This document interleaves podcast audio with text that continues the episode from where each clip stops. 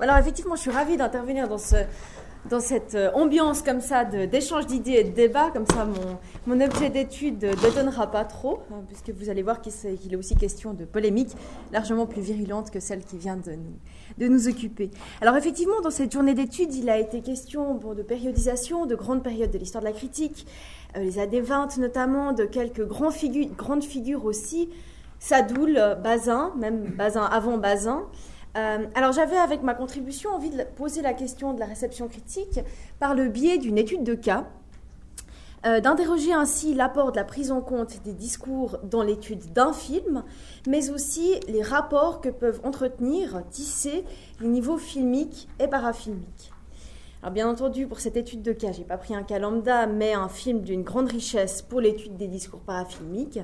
C'est Chronique d'un été, co-réalisé euh, par Jean Rouch et Edgar Morin en 1960, qui sort en 1961. Euh, Chronique d'un été est le concept de cinéma-vérité euh, dont le film se réclame, se réclame à plein poumon, comme vous pouvez le voir derrière moi, déclenche une polémique d'une rare virulence, puisque entre 1961, donc date de la, première projection du film à Cannes, et 1964, ou je dirais le soufflet autour du cinéma vérité retombe comme ça, j'ai dépouillé près de 300 articles sur le film ou sur le concept.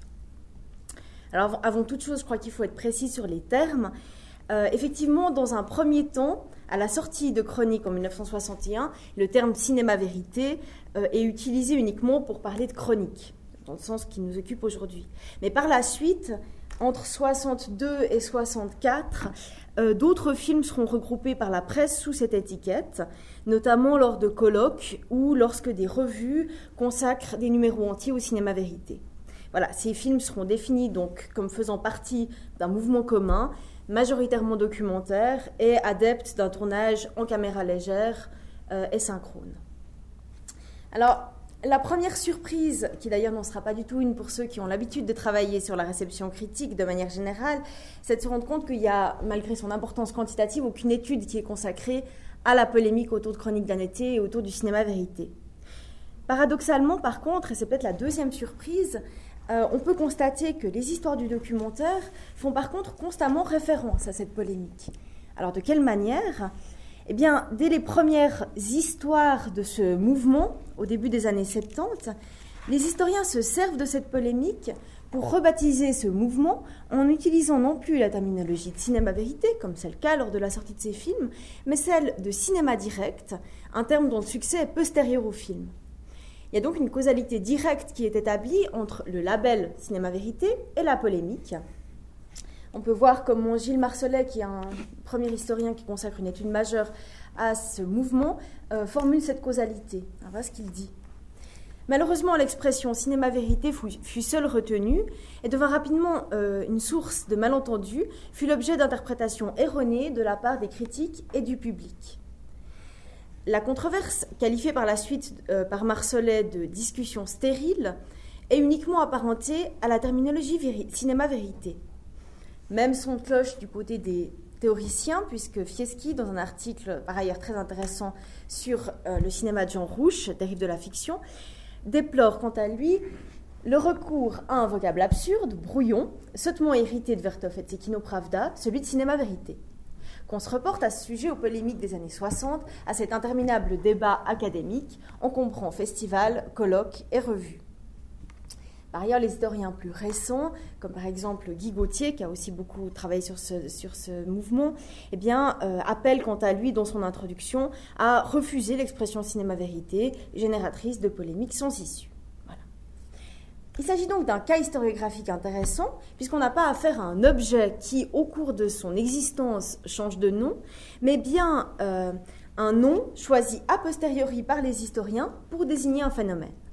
Alors le terme cinéma direct euh, existe d'ailleurs dès 1963, mais il n'est jamais durant cette période utilisé comme dénominateur commun euh, pour, désigner ces films. Alors pourquoi y a-t-il ce changement terminologique? Eh Bien, Il s'agit vraiment d'éviter euh, à tout prix les étincelles qu'aurait provoqué ce frottement entre ces deux concepts, hein, cinéma et vérité. Le mépris, je crois, de la part des historiens pour cette association entre ces deux termes est telle que l'on considère que la polémique qu'elle aurait pu susciter n'est pas digne d'une étude. Et donc l'historiographie glisse un peu sous le tapis, si vous me passez l'expression, le terme, et par conséquent, par extension, cette polémique.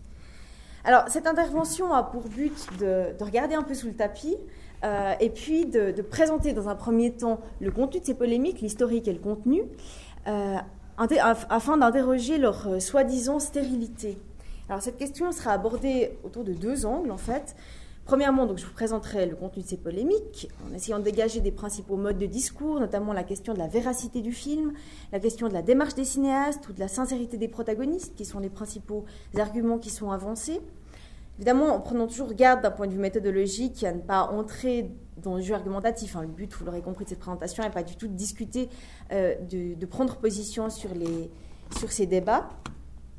Euh, et puis, dans un deuxième temps, j'interrogerai plus rapidement les liens qu'entretient le film avec ces débats. Je considérerai notamment une séquence supplémentaire qui va être rajoutée euh, par les deux auteurs à la suite d'une première vague de critiques formulées durant le Festival de Cannes, où le film, euh, Chronique d'un été, remporte le prix de la critique internationale. Il s'agit donc euh, d'une séquence finale qui répond aux critiques en intégrant, vous le verrez, les critiques au sein même du film. nous verrons que dans cette deuxième partie, donc, que la distinction, à mon sens, euh, classique entre filmique et parafilmique perd un peu de sa pertinence avec chronique. Alors entrons maintenant dans le, dans le vif de ces débats, vous le verrez très vif parfois. Euh, les premières mentions du terme sont faites par Morin bien avant la sortie du film, puisqu'il publie dès 1959 un manifeste qu'il intitule Pour un nouveau cinéma vérité. Puis, en 1960, il accorde un des premiers entretiens avec Rouche, euh, où ils sont donc en plein montage de Chroniques d'un été. Et là, ils expliquent leur conception du cinéma vérité dans les colonnes de France Observateur. Euh, ce qui m'intéresse, dit Morin, ce n'est pas le documentaire qui filme les apparences, mais une intervention active pour aller au travers des apparences et en extraire la vérité cachée ou endormie. Alors à ce stade, en décembre 1960, euh, ni l'usage du concept, ni la signification pour le moins ambitieuse que lui attribue Morin euh, ne vont provoquer de levée de bouclier. Pas du tout.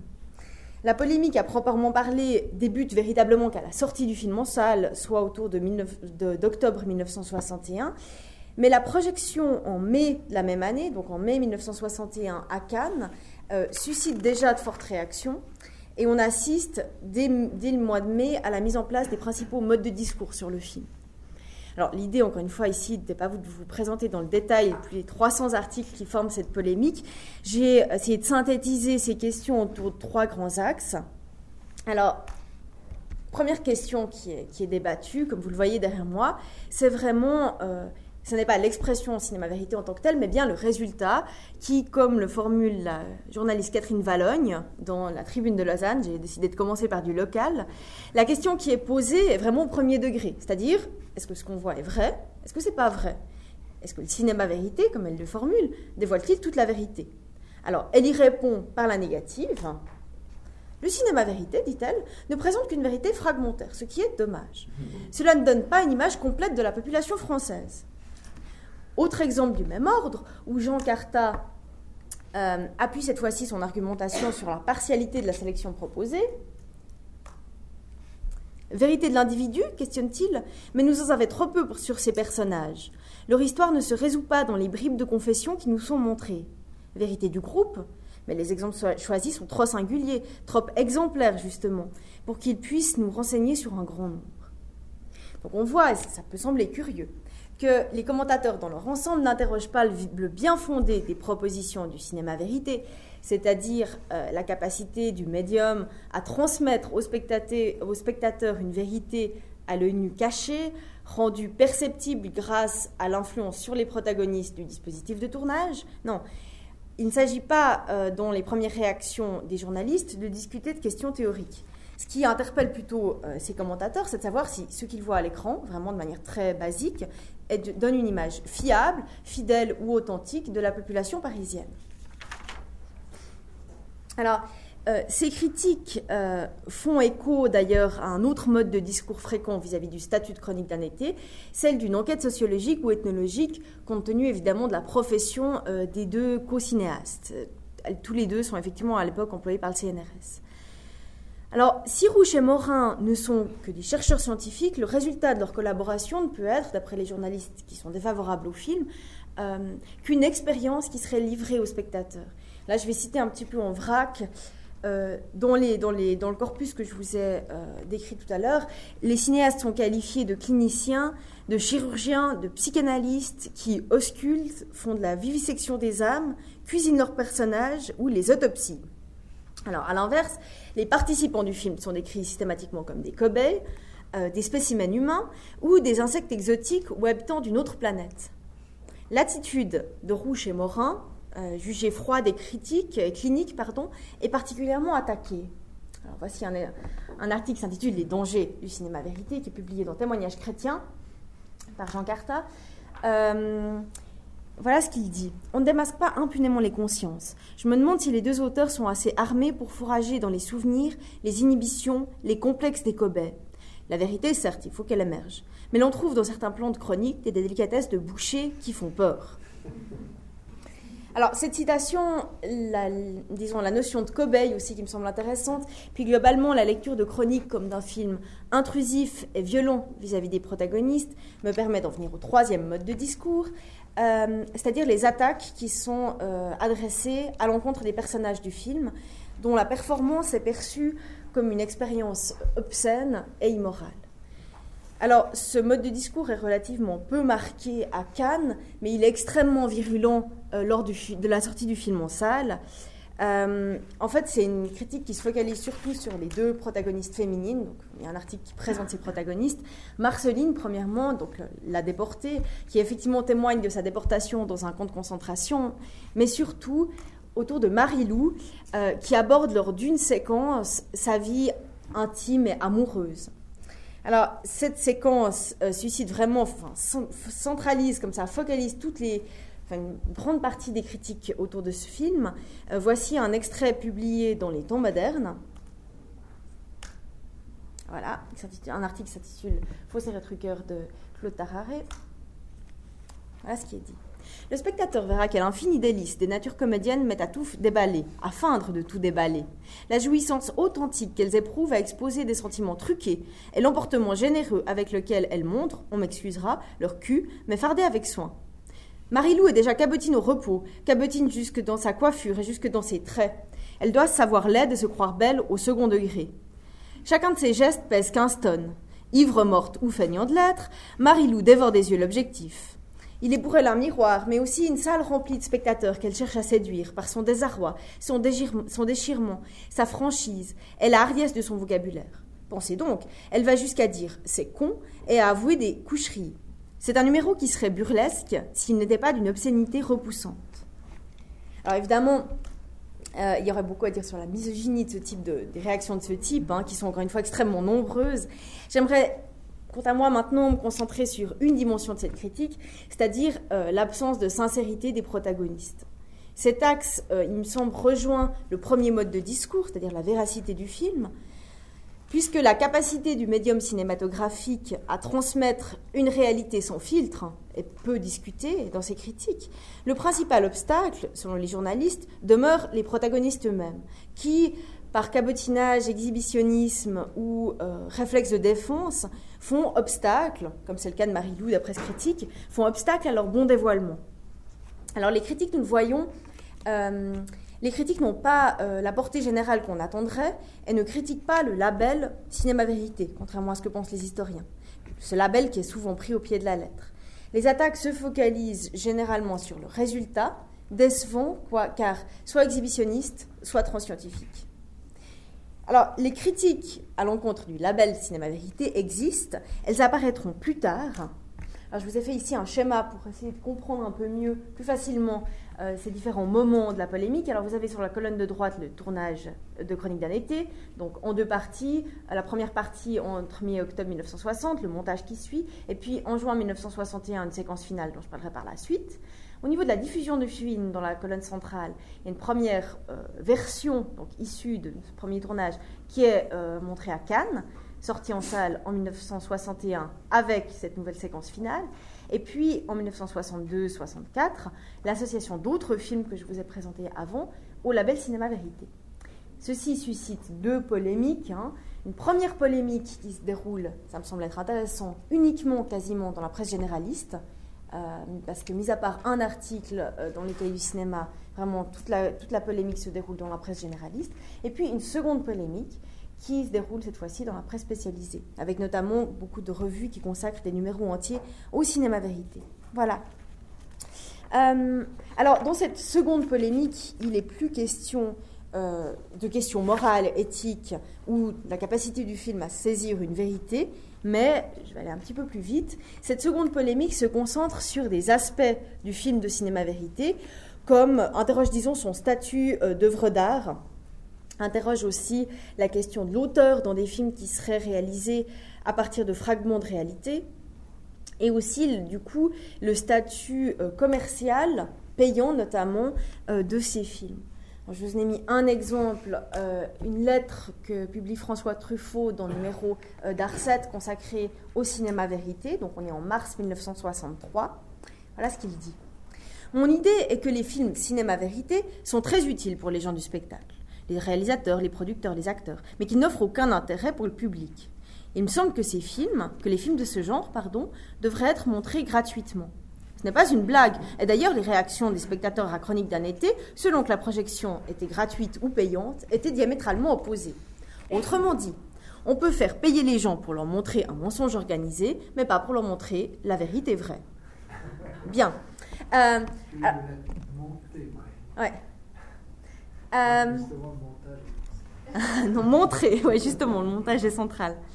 Euh, à ce stade, donc, autour des années, enfin, autour du mois de mars 1963, le cinéma euh, vérité est un, est un mouvement vraiment reconnu.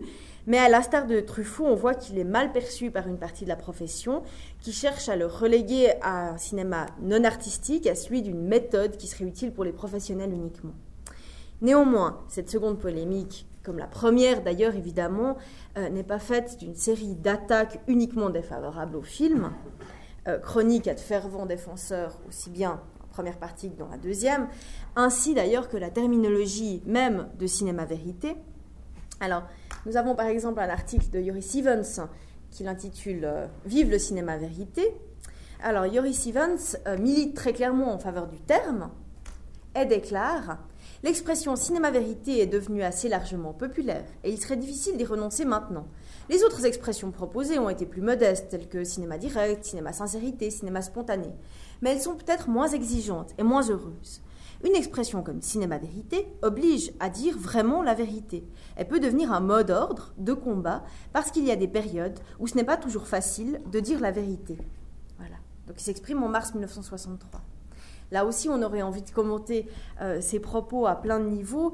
Euh, moi, j'aimerais, disons, synthétiser les choses en disant que ces remarques euh, peuvent nous sembler naïves. Elles témoignent, à mon sens, d'une évolution, évidemment, dans les discours autour du cinéma documentaire. Euh, l'expression cinéma-vérité est peu, en tant que telle, nous l'avons vu, au cœur des polémiques, du moins au début. comme ça serait sans doute le cas si de nos jours un documentaire euh, se, référait de manière aussi claire que le fait chronique d'un été à la vérité. Hein. Si c'était le cas, évidemment, euh, ce, film évidemment susciterait un certain nombre de polémiques. Donc, l'étiquette cinéma-vérité ne pose pas de problème, peu de problèmes en 1960. Euh, elle sera par la suite de la décennie très discutée, jusqu'à aboutir à un changement dans le lexique autour du cinéma documentaire. Euh, c'est euh, donc un nouveau moment discursif dans lequel s'inscrivent les historiens situé au début de cette, cette, présentation. Cette nouvelle période dans l'histoire des discours impose une grande prudence au niveau des termes employés, pas d'ailleurs forcément suivi dans le rapport à l'image, mais au niveau des expressions employées, évidemment qu'on ne fait plus appel euh, aussi librement qu'à l'époque à des termes comme vérité. Alors, au terme de cette première partie d'analyse, j'espère avoir étayé l'hypothèse selon laquelle ce n'est pas le manque d'intérêt des polémiques en tant que tel, mais bien une conception du documentaire développée à la suite de ces polémiques qui pousse les historiens à rejeter cette controverse, euh, débat qui, selon le regard propre à leur époque, ne peut être constitué que par des questions stériles. Je pose au contraire pour ma part que ces polémiques sont indissociables du cinéma vérité, tant au niveau de leur contenu qu'au niveau des changements qu'elles apportent en termes de dispositifs. Alors, du point de vue méthodologique, euh, jusqu'à présent, ma présentation euh, s'est limitée à une présentation du parafilmique en tant que tel, c'est-à-dire de manière totalement indépendante euh, du film, comme s'il s'agissait de deux objets complètement distincts, comme deux champs totalement autonomes. Alors, je souhaite à présent considérer Chronique non plus pour sa contenu savoureux, disons, de sa polémique, mais euh, aussi car les deux niveaux, filmiques et parafilmiques, sont, nous allons le voir, extrêmement enchevêtrés et entretiennent une relation dynamique qui me paraît être intéressante. Alors, j'ai déjà mentionné que Rouche et Morin interviennent énormément dans la presse afin de préciser quelles sont leurs intentions dans le film. Alors, il va de soi déjà que ces interventions évoluent en fonction des, reproches qui leur sont adressés. Hein. Par exemple, je la caméra se fait plus ou moins transparente en fonction des, critiques, euh, plus ou moins dotée d'une aura révélatrice, par exemple. Mais par ailleurs, en décembre 1961, soit en pleine polémique lors de la sortie du film en salle, Morin contacte les éditions Interspectacle car il souhaite qu'un volume soit consacré à Chronique d'un été. Alors cet ouvrage, qui est d'ailleurs euh, bien connu, hein, euh, offre sur plus de 200 pages une retranscription des dialogues du film, un long récit du tournage d'après Rouche et Morin, mais aussi, c'est là que je veux en venir, il comprend euh, des extraits de plus de 30 articles sur le film. Cet ouvrage, qui est donc orchestré par Morin lui-même, constitue une forme de prolongement du film, hein, un panachage qui comprend des éléments issus du film lui-même, les dialogues, des photos, etc., mais aussi des éléments du parafilmique, des, textes où, les cinéastes détaillent euh, leur démarche, ainsi qu'un florilège d'articles.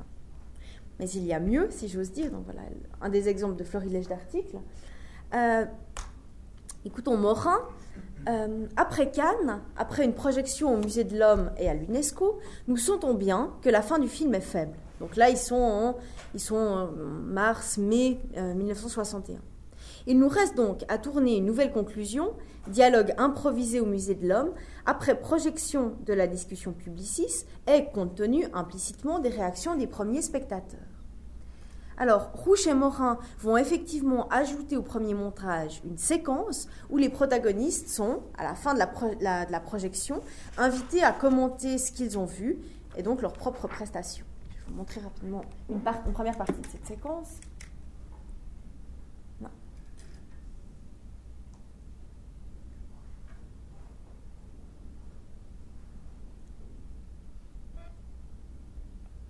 Elle va partir, ça. Bon, faut attendre un petit peu.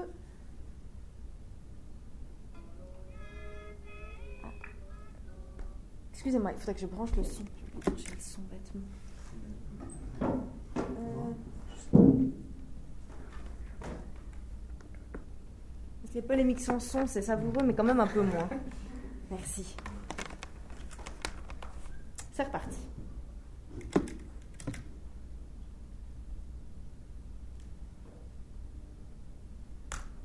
Pardon.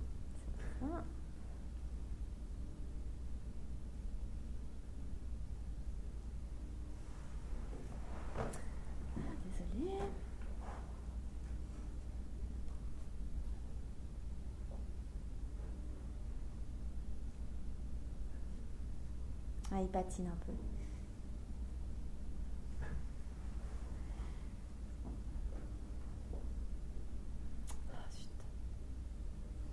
Voilà.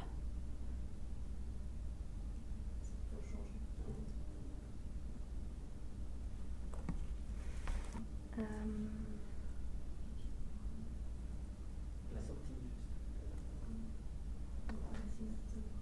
La sortie. La sortie sur le.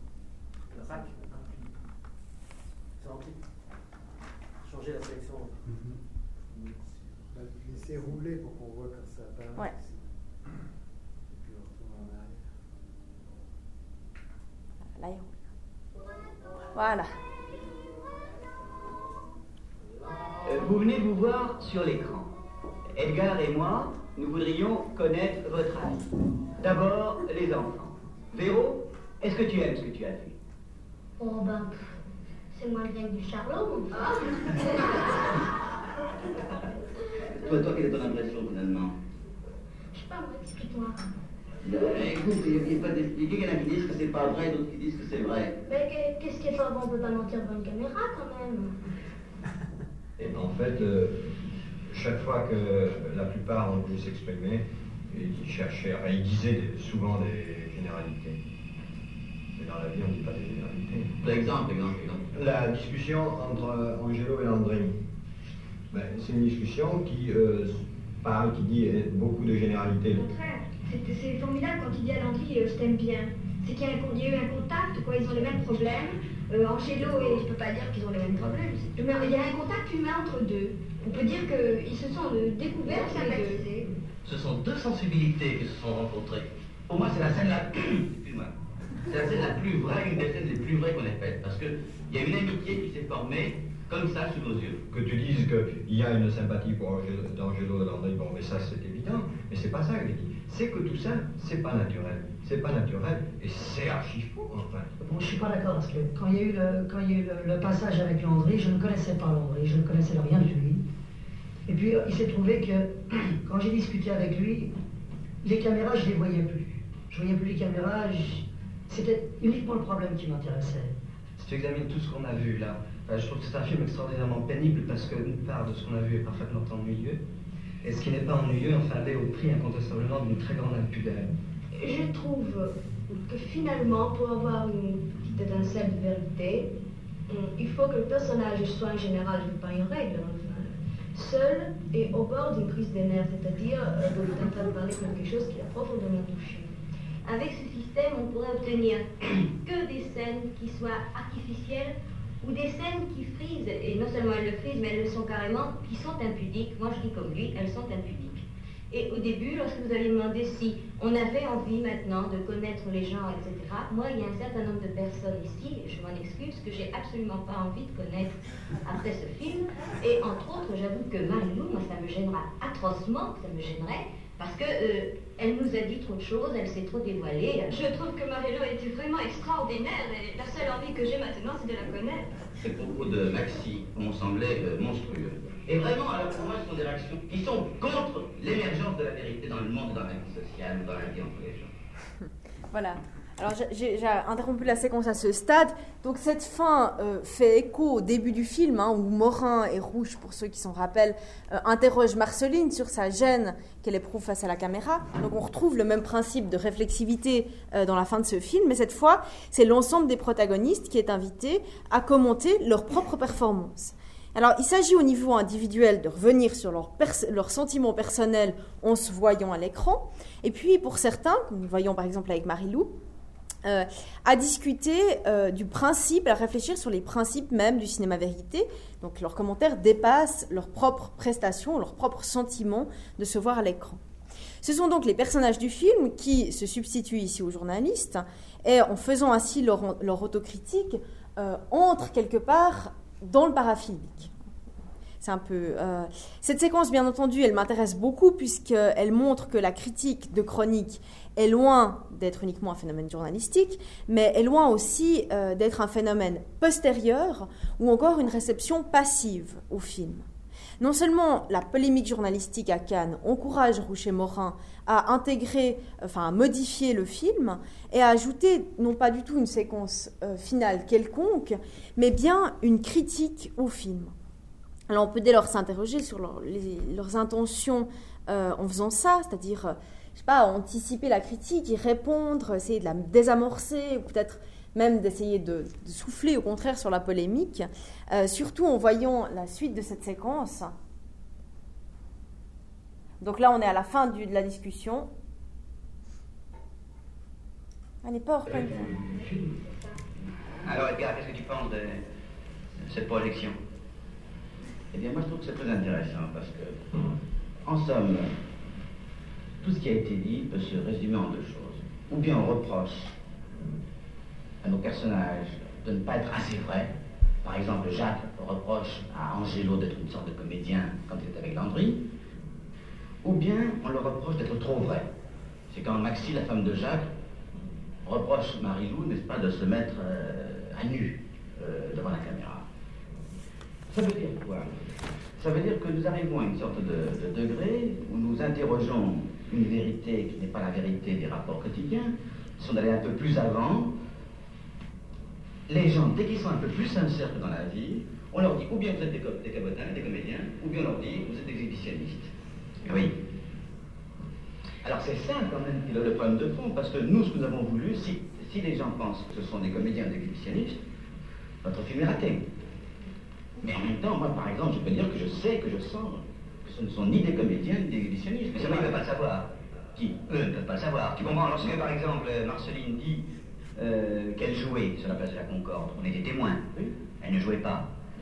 Elle, bien, si elle jouait, je veux dire que c'était la partie la plus authentique d'elle-même. Bien sûr. Quand elle parlait de son père, c'est pas un jeu. On peut pas c'est un jeu. Bien sûr. Si, c'est-à-dire que ce film, à la différence du cinéma habituel, nous réintroduit dans la vie. Les gens sont devant le film comme dans la, comme dans la vie de tous les jours. C'est-à-dire qu'ils ne sont pas guidés, parce que nous, nous n'avons pas guidé les spectateurs, nous n'avons pas dit un tel est gentil, un tel est méchant, un tel est sympathique, un tel est intelligent. Oui. Et alors, devant ces gens-là qui, qui, sont des gens qu'ils pourraient rencontrer dans la vie, ils sont désemparés, ils sentent qu'ils sont mis en cause eux-mêmes, ils se sentent concernés et ils essaient de refuser. Oui, d'accord. Mais il y a d'autres gens qui sont émus par ça. Moi, ce qui m'a frappé, c'est, c'est qu'il y a des gens, par exemple, qui sont très émus par Marilou, d'autres qui sont très émus par Marceline, d'autres par Jean-Pierre, d'autres par Angelo. C'est-à-dire qu'en partie, je crois que quelque chose, quand même, de ce que nous avons voulu faire, va passer. Et toi, tu es ému? Moi, je, bon, ça fait de nombre de fois qu'on a vu ce film, a fini par atténuer l'émotion. Voilà, coupé un peu abruptement, désolé. Donc on voit qu'il y a une forte orientation évidemment d'orienter la lecture de la, du film, euh, sa réception au sens large. Il y a une manière de donner quasiment des consignes de lecture, hein, comme Morin l'avait déjà fait dans la presse ou dans l'ouvrage de domaine cinéma dont je vous ai parlé. Mais cet enchevêtrement filmique parafilmique euh, a, à mon avis, euh, une signification moins naïve euh, qu'il n'y paraît en écoutant simplement le contenu des propos de Morin. Puisque si les protagonistes deviennent critiques et spectateurs, si même les cinéastes se font spectateurs du film, hein, lorsque Rouge dit à Morin Et toi, Morin, es-tu ému? Euh, Ça implique donc une rupture de frontières plus générale au sein du dispositif filmique, puisque ça donne l'impression au spectateur qu'il est lui-même, grâce à cette rupture de frontières, potentiellement protagoniste du film. On retrouve donc une idée centrale pour le cinéma vérité, l'idée de rompre avec le cinéma de studio, le cinéma d'acteur, le cinéma qui serait éloigné de l'univers du spectateur. Par ailleurs, les fantasmes qui sont associés aux techniques légères servent cette idée. Hein. Il s'agit d'amener la caméra au plus près des gens ordinaires.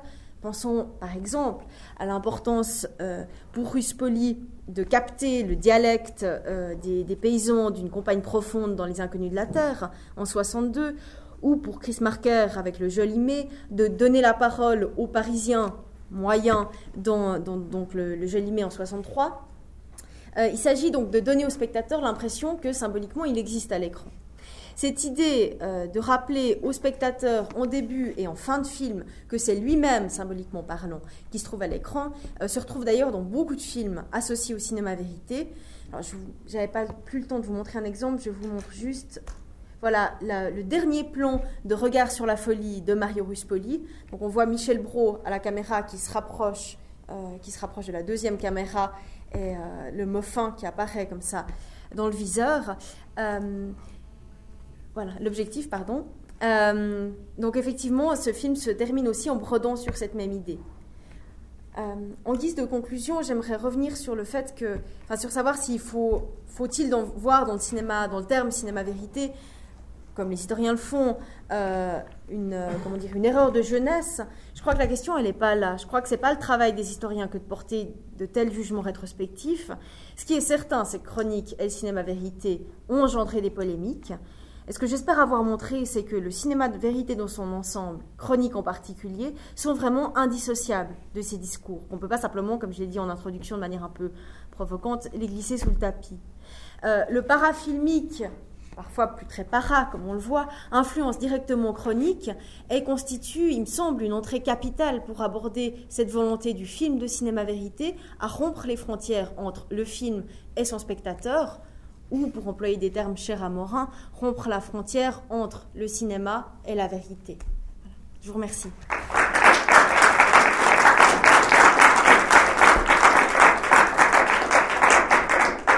Voilà, nous avons cinq minutes. euh, juste une, petite, petit détail. le texte Yuri Sivas que vous avez reproduit était, mentionnait la référence à Bertov et, vous n'en avez pas parlé du tout De, la présence éventuelle. Or, comme Sadoul, comme on le sait, a publié dans les mêmes époques mhm. les manifestes, ça ne vous paraît pas décisif dans la construction de la polémique? Si, euh, ça me paraît absolument décisif. J'ai décidé d'écarter un peu grossièrement Vertov parce que justement pour des questions de temps, disons. Euh, mais ça me, paraît, euh, ça me paraît décisif. En fait, assez difficile à évaluer puisque, bah, comme vous le dites, Vertov est traduit dans ces années par la femme de Sadoul. les textes sont pour la première fois publiés en français vraiment en tant que tels dans ces années-là. Jusqu'à présent, donc quand Morin cite en 59 euh, les textes, le terme cinéma-vérité, il fait aussi référence à Vertov, mais jusqu'à présent, ce sont plutôt des concepts qui se baladent comme ça. Donc c'est assez difficile à estimer, c'est pour ça que, que ces questions sont un peu délicates, de manière générale, et, en l'occurrence vraiment pour moi, à ce stade de mon étude, euh, j'ai décidé d'écarter de, un peu Vertov. Mais c'est effectivement une référence incontestable. Evans étant justement quelqu'un qui est allé en URSS à cette époque, qui s'est converti même à un type de cinéma documentaire, alors qu'il venait d'un cinéma artistique, etc., au contact des soviétiques, qui étaient au courant des, polémiques et des échanges qu'il y a eu là-bas, c'est significatif que ce soit, je ne sais pas si c'est le seul, mais en tout cas qu'ils disent vive le cinéma vérité, en plus qu'ils le disent dans les lettres françaises. Mm-hmm. dans, dans, la, dans, le journal d'Aragon et de, de Sadoul, c'est assez significatif. Oui, c'est tout à fait significatif. Ils le disent alors que Marceline Loridan. Oui, alors, mais je ne sais pas si c'était Non, ils ne se connaissent pas. Ah, l'idylle commence. Voilà, pour, des gens qui ne seraient pas initiés, euh, Marceline va épouser Lucie Vance. Laurent Le Forestier. Voilà. C'était juste pour prolonger euh, ce que disait François à l'instant. Euh, je pensais à une chose en vous écoutant, et je ne sais pas s'il y a des éléments là-dessus, mais sur le fait que Morin, sauf erreur de ma part, a fait de la critique en, de cinéma en 45-46, dans Action, Opéra, je sais que je vérifie. Mhm. Action, ouais.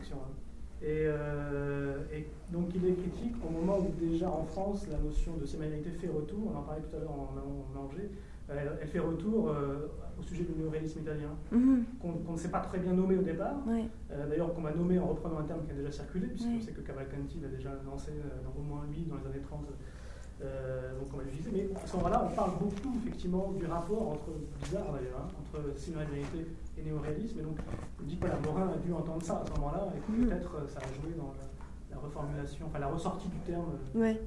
Dans l'époque, la 46-47, en fait, c'est ciné-œil qu'on emploie très, assez mm -hmm. même dans la revue du cinéma. Daniel Valcroze qui dit le vrai ciné-œil, c'est, je sais pas, le cinéma noir américain. Oui, il parle du film de Robert Montgomery. Euh, voilà, c'est ça, oui, c'est ça. C'est un de Dame du Lac mais bon, mais on a vu la citation de Deluc euh, qui est sur l'affiche, qui, met aussi une perspective, alors encore plus ancienne, abolition de, de, pas abolition, il dit suppression de l'art. De l'art pour aller vers la. Pour aller vers la, réalité, il dit pas pour aller vers la vie. Pour aller vers la vie. Il ne parle pas de vérité. Autre question. François Bevier plus largement dans le glissement de la catégorie cinéma vérité et cinéma direct, ouais. y a-t-il pas évidemment un transit par les États-Unis Non. Direct cinéma Alors justement, c'est assez intéressant. Euh, là aussi, c'est des choses assez compliquées, euh, donc les, les, réponses peuvent pas être euh, voilà, très propres. Mais les historiens, il y a beaucoup d'historiens du, du, cinéma de cette époque, disons, qui utilisent, donc des historiens américains, anglophones qui utilisent encore le terme de cinéma vérité en français dans le texte. Donc non, euh, c'est plutôt dans le sens inverse en fait. Le terme cinéma vérité pose en tout cas nettement moins de problèmes aux historiens américains qu'aux historiens francophones, puisque aussi historiens canadiens, qui eux justement euh, cherchent à éliminer ce terme. Le terme de, de, direct cinéma existe aussi en anglais. Il désigne moins un moment historique qu'une méthode, qu'une manière de faire du cinéma, c'est-à-dire caméra à l'épaule, prise de son synchrone, etc à, mon avis. Mais encore une fois, je reste prudente sur ces frontières parce qu'elles elles varient. Euh, il y a autant de, définitions que d'historiens sur cette période-là. En tout cas, il y a clairement une différence entre les historiens anglophones et les historiens francophones sur ce point. Ouais. non, je disais ça aussi parce qu'il y a plein de films qui sont associés à ce qui se fait là-bas. Ouais. Ben Baker, Bien sûr. et qui sont à à celui-là qui ouais. circulent, comme ouais. Eye Cinéma. Absolument. J'imagine que ça si on s'intéresse au glissement de ces catégories, euh, C'est aussi, ouais, c'est aussi des termes qui entrent en jeu, c'est évident. Hein. Godard, par exemple, euh, Gloss euh, rigole un peu sur ce terme de candid eyes, en disant ouais, candide, on le voit bien dans le cinéma de Leacock, haha, etc. Donc effectivement, c'est des, des termes qui sont, euh, ouais, qui sont, qui sont vraiment importants disons, ce qui est intéressant, c'est que, à mon avis, la polémique, c'est un, phénomène essentiellement français. C'est-à-dire qu'on voit que ces films, ni les films, ni les titres, ni les, labels, ne posent véritablement problème aux États-Unis, en tout cas. Euh, que c'est vraiment une polémique qui est essentiellement francophone, à mon avis, qui va se glisser un petit peu dans les rails qui sont tracés par les polémiques autour de la nouvelle vague. je me tourne vers Antoine Debec un peu, euh, pour un peu. C'est une hypothèse comme ça que, que je que je formule. Euh, ce qui est sûr, c'est que à cette époque, en tout cas, les films de Leacock, les films américains, etc., eh bien, sont associés au label Cinéma Vérité.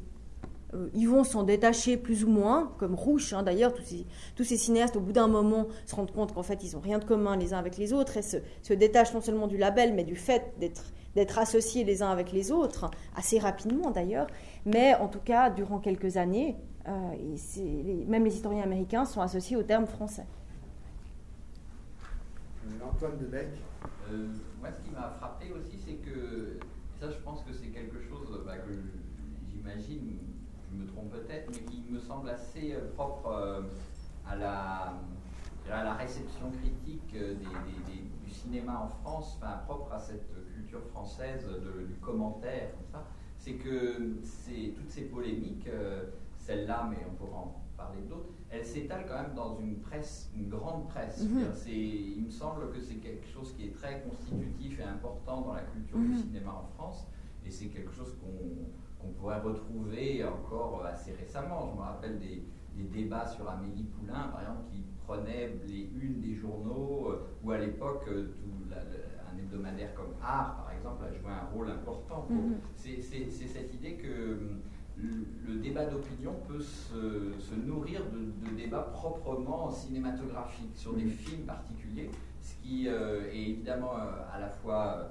une, richesse, ça, ça, montre la présence du cinéma dans la culture française, euh, dans la culture journalistique, polémique, la culture de l'opinion publique, je dirais, en France. C'est en même temps quelque chose qui est souvent assez réducteur, parce que dès qu'un qu'un problème de cinéma, un film rentre dans ces catégories-là, dans ce genre de débat, bon, bah, on sait très bien, comme le cinéma vérité, c'est le cas, ça devient forcément quelque chose qui parfois biaise un peu ou, je dirais euh, renforce, euh, donc caricature un petit peu les positions. Mais en tout cas, euh, l'idée que le, cinéma puisse être un enjeu de débat d'opinion, ça me semble quelque chose de mhm. très important dans la, culture française et la culture de, cinéma en France.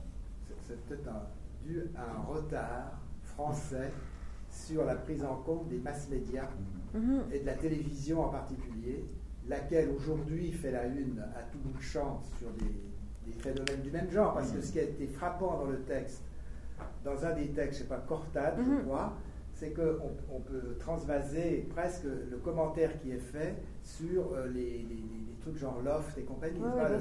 ce genre de. c'est et, le terme de direct, d'ailleurs, je, me demande si euh, qui, est, évidemment erroné pour le cinéma, mhm. puisque le rapport du cinéaste au personnage est peut-être direct, mais de toute manière, le résultat, quand le spectateur va dans la salle, il est médiatisé, mhm. monté, même dans la séquence finale, on le voit bien, il y a sans arrêt des coups. Euh, alors que le cinéma vérité, bah, c'était beaucoup plus rigoureux parce qu'on construit un rapport à la vérité. et est-ce que le direct n'est pas une, une, euh, importation des pratiques de télé. Parce que là, là, on transmet en direct. On ne se borne pas à filmer en direct, si je puis dire. Il y, a une espèce de peut-être de, glissement, mais, mais certainement que l'éviction du cinéma de la place qu'il occupait, en effet, si on regarde les hebdomadaires, ou même les, quotidiens des, années 60, euh, euh, la place du cinéma est démentielle. Hein. le Nouvel Obs, l'Express, etc. Il y a, il y a, comme, comme aujourd'hui, il n'y a plus que Libération qui fasse un cahier cinéma.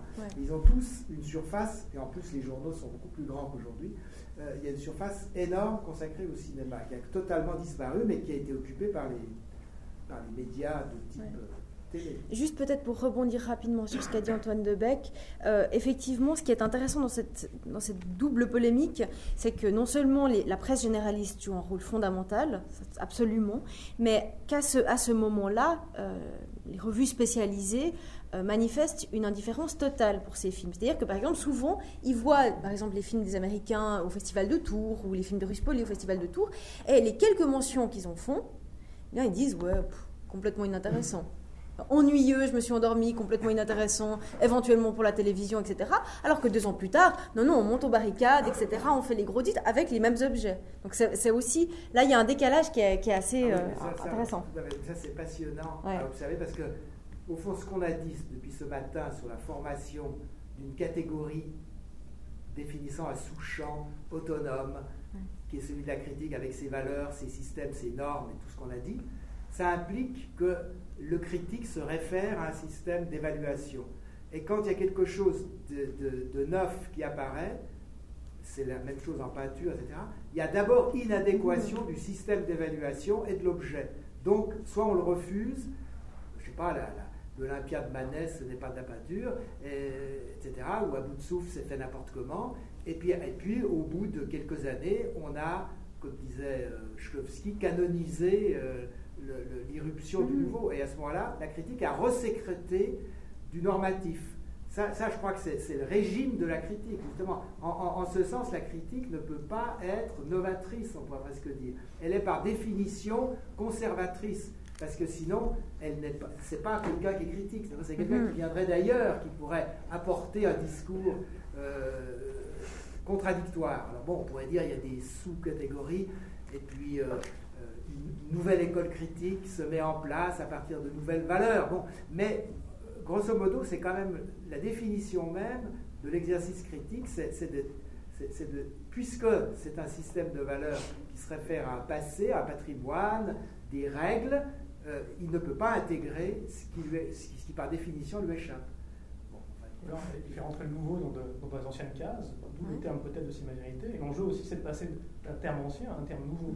Cinéma-vérité, cinéma direct. Cinéma direct n'est pas un terme qui circule beaucoup avant. Alors cinéma-vérité a circulé. Donc la critique ne peut que faire rentrer le nouveau dans d'anciennes cases, en fait. Oui, ouais, c'est intéressant.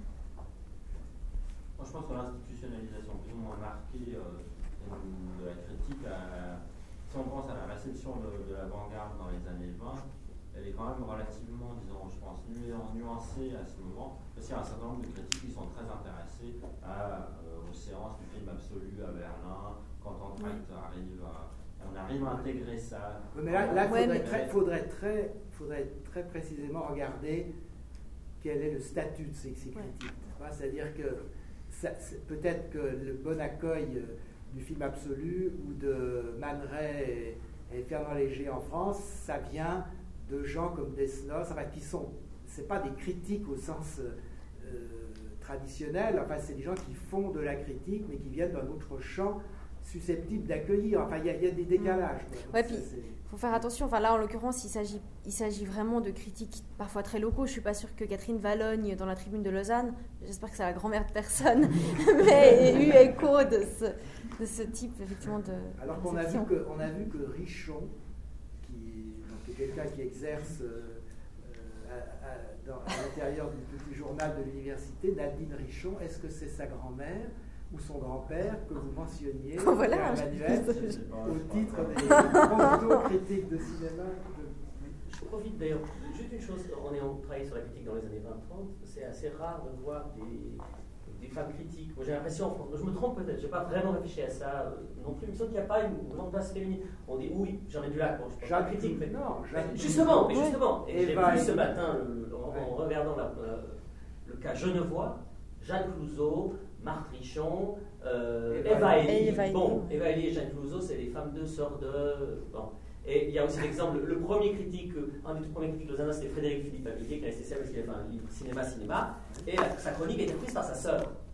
Donc à la fois, ces femmes, cette schéma canonique, de, elles accèdent à une profession par le mari, le, frère, etc.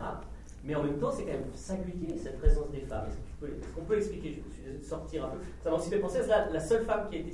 Non, c'est pas le cas, mais une des principales femmes citées, c'était la Trémie de Lausanne. C'est complètement. C'est pour une fois dans la journée, peut-être cette problématique soit abordée comme ça rapidement, mais pourquoi Est-ce qu'il y a une raison Oui. Claire, il y en a plein. Mais Claire Clouseau aussi, dans la, dans la saga des Clouseau. Il n'y a, a, pas de réflexion là autour de quel... C'est pas du tout une problématique.